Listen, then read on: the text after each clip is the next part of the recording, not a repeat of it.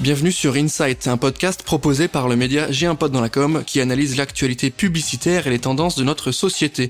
Nous allons décrypter ensemble les différentes mécaniques créatives qui permettent de passer de l'idée à l'action. Et dans ce nouvel épisode de Insight, on va vous parler d'intelligence artificielle, comment éviter ce sujet, comment ne pas en parler. On va essayer de comprendre ensemble un petit peu l'impact que euh, l'IA va avoir sur les métiers de créatifs, sur les métiers d'agence. On va essayer de comprendre si ça va être euh, déterminant pour euh, notre avenir. En tout cas, on va se poser les questions. Pour m'accompagner aujourd'hui, je reçois Arthur Canas, qui est président de l'agence Even. Salut Arthur, comment tu vas? Salut Valentin, ça va super, je te remercie. Je suis ravi de t'avoir avec nous. On attend de toi, évidemment, un regard sur ce sujet qui va, je pense, sensiblement bouleverser un petit peu notre euh, quotidien euh, du côté agence, mais pas que. Euh, avant de commencer, si tu veux bien, est-ce que tu peux nous pitcher, Even bah écoute, Even est une agence de communication qui existe depuis une vingtaine d'années. On connecte les marques aux conversations et aux communautés qui sont nées sur le web.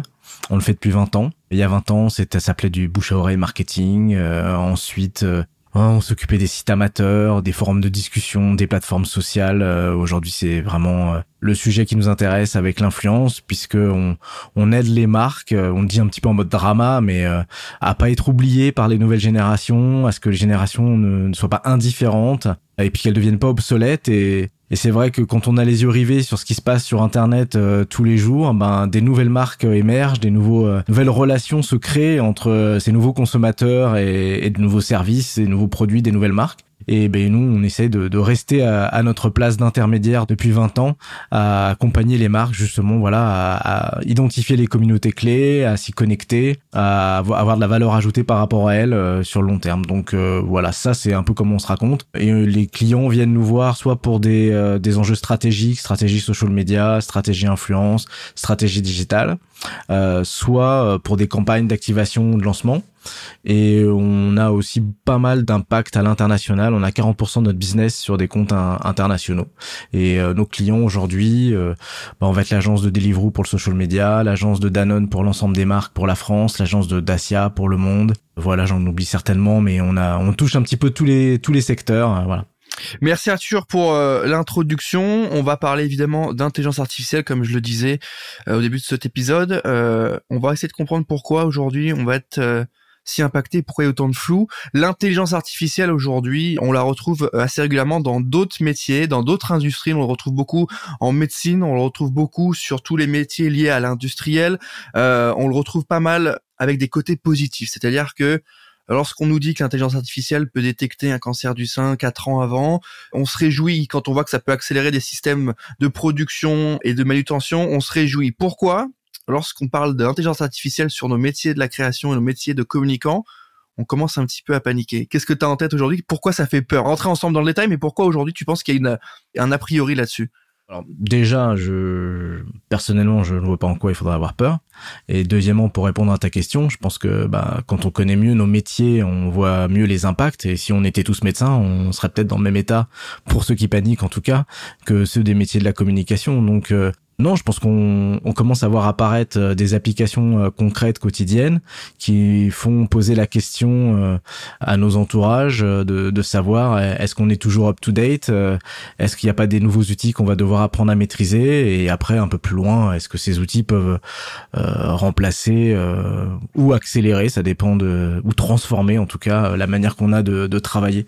Donc non, moi je fais pas partie des paniqués, je fais partie des enivrés par ce qui se passe parce que on sent qu'il se passe euh, un changement euh, profond dont on ne mesure pas aujourd'hui euh, véritablement l'impact.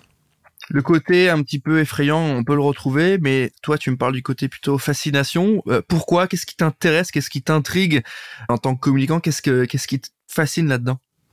Bah, je pense qu'avant euh, d'être un communicant en tant que en tant que personne, euh, je pense que l'explosion euh, du, du, des versions consumer des IA auxquelles on a eu accès euh, avec euh, les, les, moteurs visuels ou textuels, et pour ceux qui ont essayé, et je suis sûr que tous ceux qui nous écoutent ont dû ont dû s'amuser un petit peu, il y a ce côté enivrement où on a l'impression d'avoir des super pouvoirs au bout des doigts, puisqu'on arrive à des résultats qu'on n'aurait pas imaginé obtenir euh, dans la à, la, à, la, vitesse à laquelle ces résultats sont livrés et que en plus on a l'impression qu'on n'a pas du tout tout essayé et que même si on a fait 1000 tests, il y en a 5000 qui restent qu'on n'a pas encore imaginé de faire.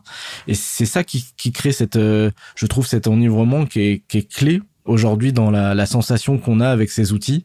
Peut-être que c'est un petit peu la même chose que quand on a eu un premier ordinateur et qu'on voilà cette, ce, super pouvoir. Il y a, il y a quelque chose qui est en train de se passer. Donc moi c'est c'est ça qui, qui me fascine le plus et qui me qui m'interpelle le plus. On, a l'impression d'être au départ de, de quelque chose. On va rentrer dans le vif du sujet. On va se poser les vraies questions. Euh, Mid-journée, Dali.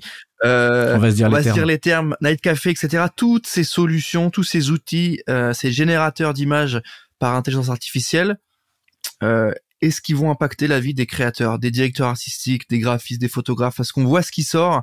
Euh, on a tous vu passer le pape avec sa doudoune, euh, je crois Dolce Gabbana ou je sais plus quelle marque c'était, mmh, Balenciaga. On a vu aussi les images du président Macron euh, dans les manifs. On a vu ce que ça pouvait donner. On a vu aussi des travaux très très quali. Est-ce que pour ces métiers-là qui sont inhérents à la création, du coup, au jus de cerveau, aux tests, aux propositions de valeur qui sont à la fois euh, bah, de croyances communes. Et en même temps quand un DA boss, bah, c'est son c'est son appétence, c'est c'est hyper euh, subjectif. Est-ce que ça va les impacter?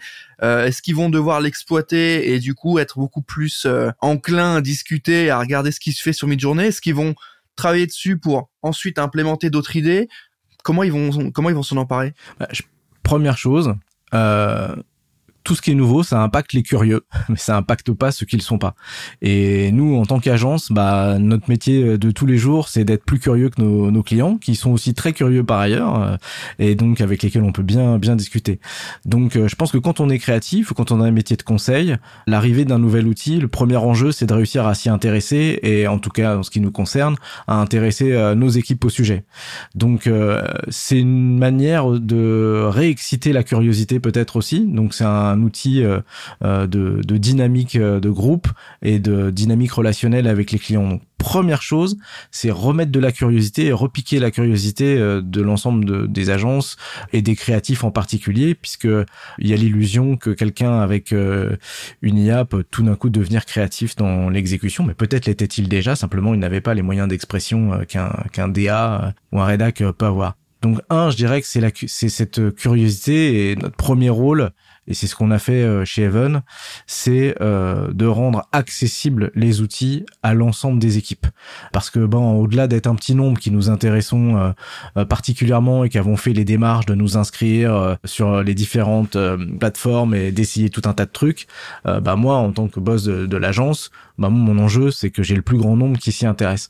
Donc la première chose qu'on a faite avec euh, notre CTO, c'est de développer un outil qui rende accessible l'ensemble des plateformes en un seul point pour tous les gens de l'agence sur euh, research.even.fr. Et donc tout le monde y a déjà accès à ça et donc tout le monde peut se confronter soi-même à l'expérience versus lire des articles sur le fait qu'on va tous être remplacés euh, et voir les choses euh, les choses en vrai. Donc euh, rendre les choses accessibles, c'est pour que la curiosité puisse se mettre en place et pour que les gens puissent essayer. Donc voilà. Ensuite, sur ce que tu disais sur les expérimentations qui ont été faites, bah encore une fois, je pense qu'on est dans la fascination. On est dans la fascination de la vitesse, des rendus réalistes pour les meilleurs convois, avec des systèmes qui progressent chaque chaque seconde pratiquement puisqu'elles apprennent et donc, bah, on n'a pas fini d'être fasciné. Euh, pour l'instant, euh, moi, je me dis, il faudrait quand même qu'on soit fasciné parce qu'on arrive à en faire vraiment, euh, plutôt que parce qu'elles arrivent elles, les, les IA, à sortir.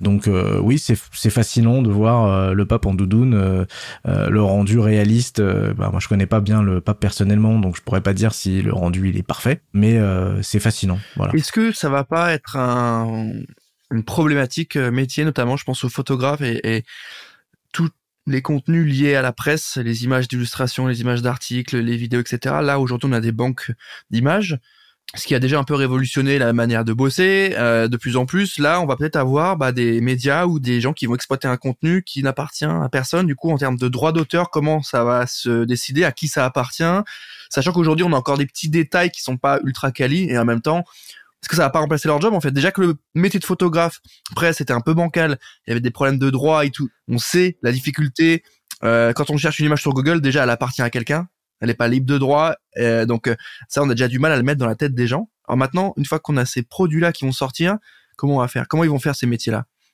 Bah, je pense que c'est pas la première fois que la technologie va plus vite que la réglementation. Hum, donc euh, et que le, le, légal, etc.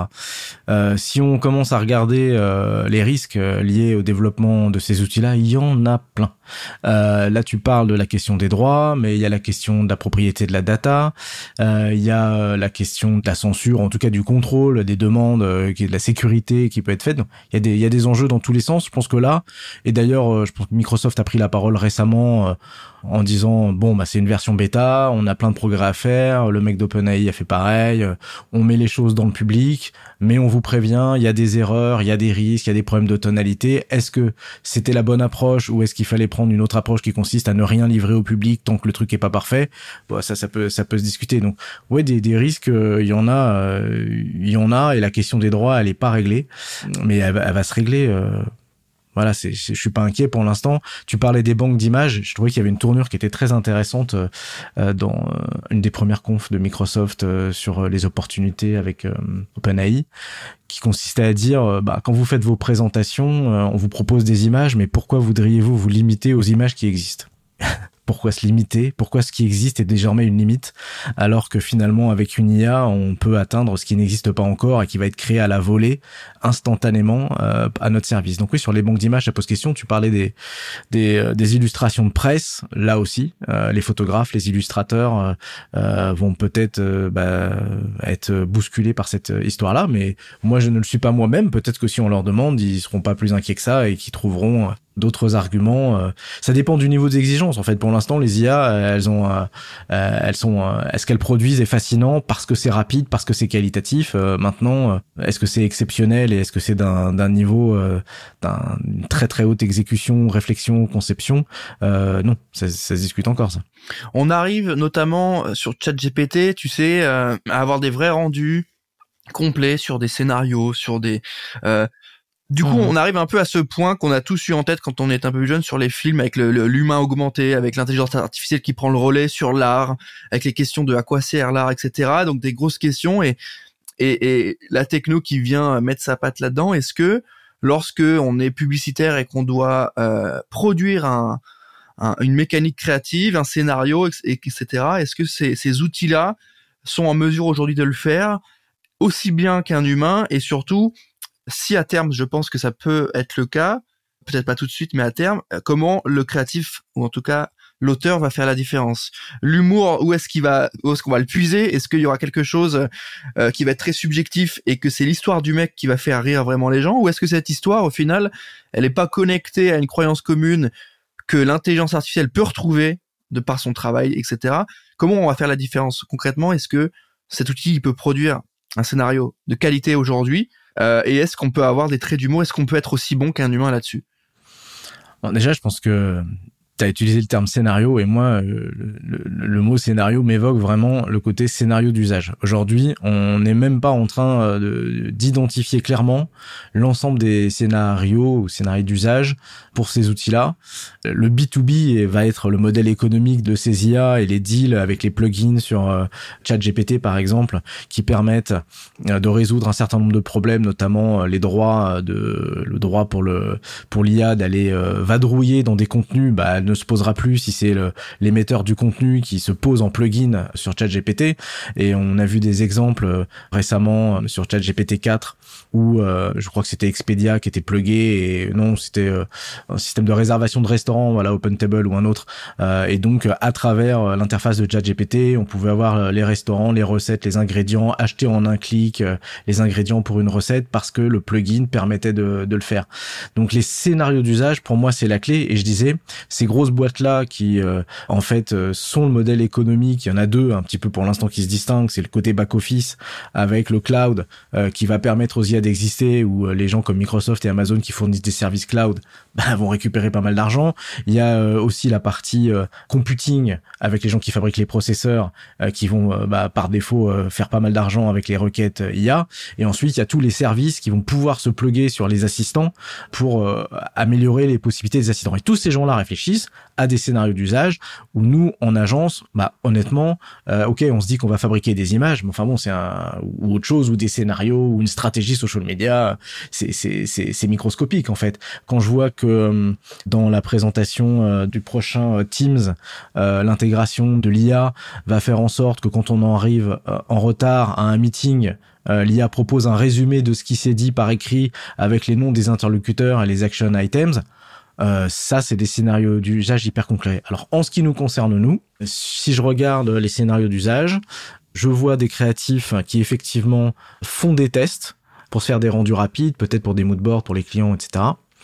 Euh, mais je pense que les, alors les rédacs font plein de tests parce que bon, comme ils sont pas DA, bah ils trompent des images qui sont, qui peuvent servir de brief derrière. Euh, mais néanmoins, quand je vois les DA qui essayent, bah bizarrement, ils sont plus forts que ceux qui sont juste rédac donc ça reste ça reste intéressant.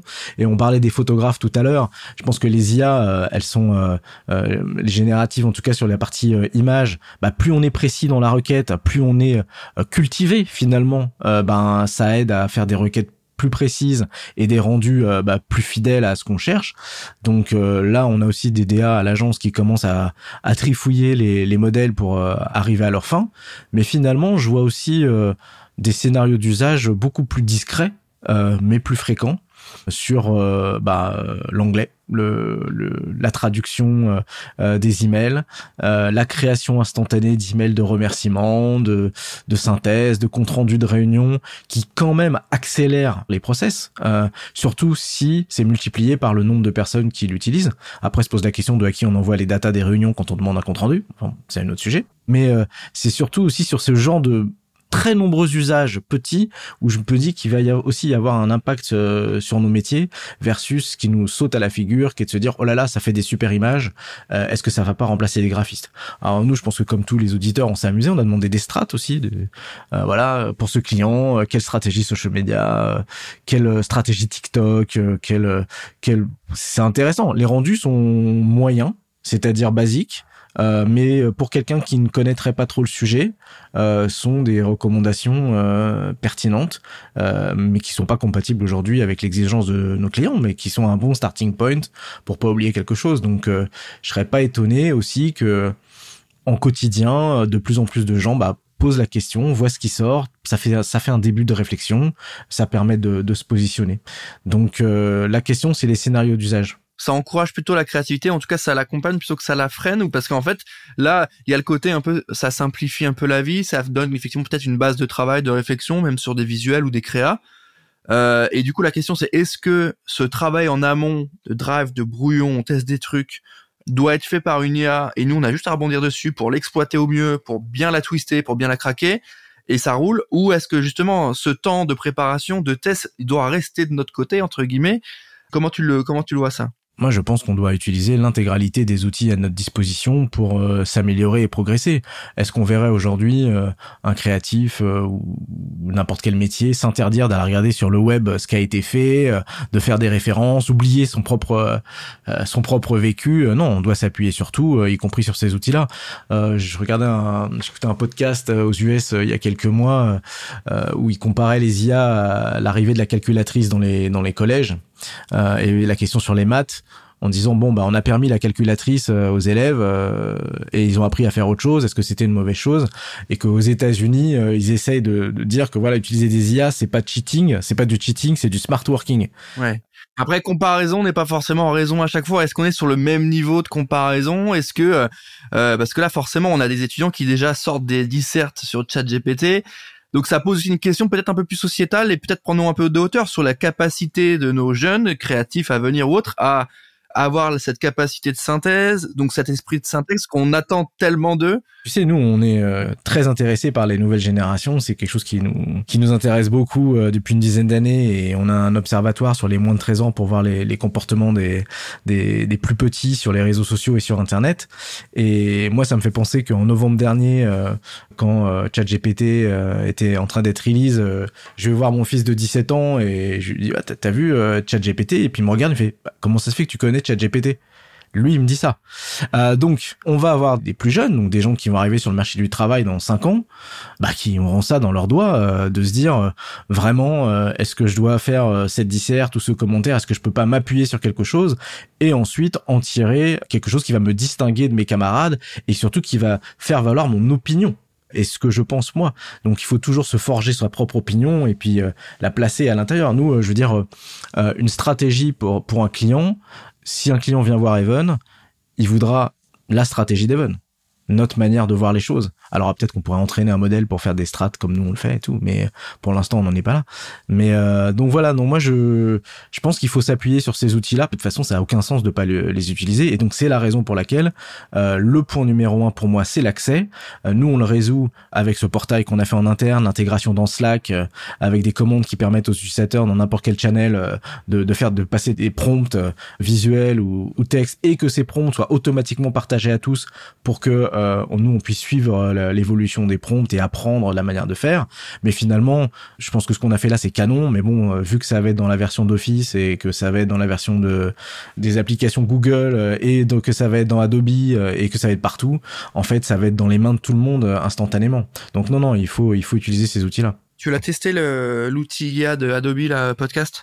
Incroyable, incroyable. Bah ouais, incroyable. surtout que c'est la V1, tu vois, donc incroyable la capacité de en gros, tu t'enregistres avec n'importe quel outil, tu enregistres ta voix et euh, l'outil te permet d'isoler le son et de faire tous les réglages de sonores qui te permettent d'avoir une belle voix et d'avoir un, son qui est très très propre, euh, qui a pas de reverb, qui a pas d'écho. C'est absolument fou. Euh, donc même sur l'univers du podcast qu'on est en train de recorder aujourd'hui, on va être impacté. Moi, je trouve ça intéressant ton regard. Euh, je trouve que c'est euh, c'est ce qu'on doit attendre peut-être des communicants, c'est-à-dire avoir cet esprit un peu d'ouverture, cet esprit euh, critique, cet esprit de curiosité pour intégrer ça dans vos process et en tout cas dans vos manières de réfléchir. Ah, après, tu sais, nous on regarde aussi beaucoup, enfin comme tout le monde aussi, il y, a, y, a, Black Mirror. Black Mirror, c'est formidable. On a tous vu Her, on a tous vu Terminator. Euh, voilà, on a vu, euh, on est un peu fan de SF, on est un peu fan d'anticipation et tout. Et euh, il y, a, y, a, en 2015, la caisse d'épargne nous brief, nous fait un brief prospectif sur faites-nous une presse sur les réseaux sociaux en 2025. Et je peux te dire qu'on était donc en 2015. Hein, donc, bref, on fait une presse qui, qui, est intéressante. Et dans cette presse, on dit en 2025, c'est les IA qui, qui piloteront nos présences sociales. Ah, jusqu'à l'année dernière, j'y croyais pas. Mais là maintenant, je me dis pourquoi s'embêter à poster sur les réseaux sociaux euh, je parle pour les individus hein, je parle pas pour les marques hein, euh, mais euh, à documenter sa vie sa présence à tel ou tel endroit sa présence avec des amis son avis sur un restaurant son pourquoi s'embêter à le faire quand finalement on pourra demain briefer une IA qui le fera pour nous ou sur Twitter, publier régulièrement X contenu. et du coup, si on pousse le raisonnement un peu plus loin, bah ça veut dire que si toi tu te dis que tu as une IA qui publie à ta place, bah ça veut dire que c'est la même chose pour les autres. Donc ça veut dire qu'en fait les conversations sur les réseaux sociaux sont entre IA. Moi ça me fait ça me fait un peu marrer cette histoire parce que du coup, on va se mettre à peut-être davantage valoriser la, la vraie relation, euh, la relation vraie entre les gens puisque à un moment donné, on ne saura plus euh, qui se parle en fait. Et alors comme nous, on est là pour connecter les marques aux conversations et aux communautés et valoriser bah, cette énergie entre les gens, je suis curieux de voir ce qui va se passer si on ne sait plus très bien euh, à qui on parle ou si c'est des assistants qui sont en train de se parler. Donc euh, voilà, c'est juste de se projeter un petit peu plus loin euh, sur des scénarios d'usage où ben voilà, si on les utilise, je dis pas qu'elles nous remplacent, mais là pour le coup, la présence sociale, je pense c'est un truc qui peut être résolu assez rapidement ou des posts LinkedIn horrible. Je pense que c'est possible. Enfin, horrible dans le sens LinkedInien. Euh, oh, mais on n'a pas besoin de l'IA pour ça, hein, tu sais. Euh, euh, Ah ben non, mais tu peux être super, tu peux être euh, présent sur toutes les plateformes huit fois par jour avec quelqu'un qui a appris ta tonalité, avec une IA qui a appris ta tonalité et qui va converser avec d'autres. Mais je trouve que ça, fait un peu effet boucle. J'ai l'impression qu'on se parle de de, de 2016 où on avait l'arrivée des premiers chatbots Messenger, tu te souviens, notamment ceux de SNCF, etc donc il y avait l'impression que c'est une boucle de OK, outil techno, on l'exploite pour avoir une conversation, pour avoir quelqu'un euh, euh, un peu automatisé, un peu smart, euh, pour avoir une conversation avec tes communautés social médias. Après retour à l'humain, c'est-à-dire grosse grosse grosse mise en avant du CM euh, pour dire qu'il y a un humain derrière, pour dire qu'on fait de l'humour, qu'on fait que c'est nous qui avons les commandes de notre compte et que c'est pas automatisé, etc. Et là, peut-être effectivement aujourd'hui retour sur la l'automatisation avec beaucoup plus de qualité qu'avant, mais j'ai l'impression qu'il y a une boucle un peu euh, de d'usage avec la techno. Bah, moi, je me faisais cette réflexion plutôt d'un point de vue société, en fait, à titre individuel plutôt que euh, au titre d'une agence euh, qui va travailler pour une marque. Je pense qu'une marque, euh, enfin en tout cas en ce qui nous concerne, bah nous on a envie de détecter des insides consommateurs dans les conversations. Ça nous embêterait qu'on parle qu'avec des IA, donc des, avec des bots quoi finalement, qui qui ont pas attendu l'IA pour exister partout sur Internet pour aller faire de l'engagement sur euh, sur les plateformes avec des farms euh, un peu partout et puis des donc mais euh, je trouve que voilà d'un point de vue sociétal laisser la main conversationnelle parce que là pour l'instant le chat s'exprime pour lui-même en tant qu'IA mais si demain il s'exprime pour notre compte je trouve que c'est intéressant de se dire de se poser la question de où ça nous emmène quand il y aura des dialogues entre des gens s'ils existent. Pour terminer là-dessus, est-ce que tu as en tête certaines limites à cette IA tu, là, tu nous as parlé effectivement là de l'aspect un peu plus humain sur nos relations, euh, euh, sur les communautés qui doivent se parler entre elles. Et si on est tous euh, connectés à un outil, bah, comme tu dis, on parle tous entre IA. Est-ce que tu as identifié une autre limite potentielle sur tes, sur vos métiers, sur l'exploitation? On a parlé un peu des jeunes avec ça dans leur travail quotidien. Est-ce qu'on a une limite en tête là-dessus? Non, mais il y a des, pour l'instant, euh, on n'a pas commencé à défricher la partie euh, régulation et la partie juridique. Pour l'instant, on en est à défricher euh, l'usage, la partie modèle économique est en train de se faire sur des logiques de grands groupes, etc. Mais sur la partie régulation, propriété des datas, des requêtes, du à qui appartient le corpus sur lequel va va drouiller l'IA pour se forger ses, ses, convictions et ses contenus, tout ça c'est c'est pas fait. pour l'instant, on a encore une fois euh, que des IA, pratiquement que des IA anglo-saxonnes dont on entend parler, avec des IA chinoises qui, arrivent. Euh, on sait qu'il y a des travaux qui sont très intéressants qui sont faits en France, mais le reach euh, va être entre guillemets limité par, par rapport aux IA anglo-saxonnes. Moi, je pense que les vraies limites entre guillemets, c'est des questions politiques ensuite. Voilà. Ok, donc c'est la capacité qu'on aura à bien l'intégrer, en tout cas à voir quelles sont les limites et bah, les sujets de droit, les sujets liés à la juridiction, parce que c'est évidemment des gros enjeux. On voit seulement euh, des travaux pour un cloud français, pour euh, une indépendance, pour des serveurs en France ou en tout cas en Europe. Ça commence à être un argument de vente pour certains acteurs aujourd'hui. On voit que c'est quand même dur. On voit que c'est quand même compliqué cette indépendance là-dessus. Et je trouve intéressant le point aussi euh, que tu soulignes sur le fait que les outils pour l'instant sont que des outils anglo-saxons et qu'à nous aussi d'avoir une indépendance grâce à ça aussi. Ça en fait partie. Ben, on a évoqué euh, ces dernières années, euh, moi je suis pas très engagé dans ces choses-là, mais je, je, regarde la souveraineté du cloud et la propriété des data. Euh, je pense qu'en ce qui concerne euh, les IA, va y avoir la même chose, puisque les réponses sont toutes biaisées culturellement, et, et c'est logique en fonction du corpus qui est regardé ou en fonction des instructions qui sont données. Ça, ça va être un, un grand sujet quand même.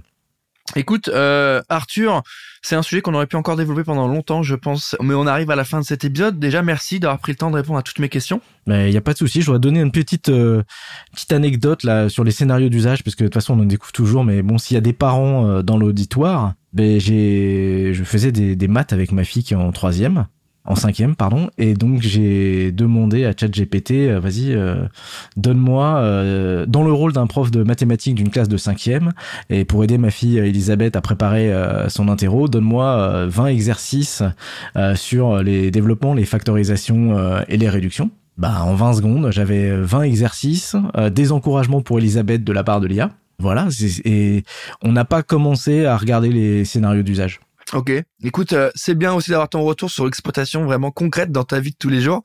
On se retrouvera peut-être pour un prochain épisode où on aura, euh, peut-être dans un an ou six mois, on aura un peu avancé là-dessus, on pourra s'en reparler, et réécouter ce qu'on s'est dit aujourd'hui et voir s'il euh, y a des choses qui sont concrètes ou qui sont qui se sont vraiment passées. En tout cas, merci vraiment pour ton temps, merci pour ta vision, merci pour tes réponses, merci à tous de nous avoir écoutés. On se retrouve rapidement pour un prochain épisode d'Insight, et moi je vous dis à très bientôt. Salut, merci.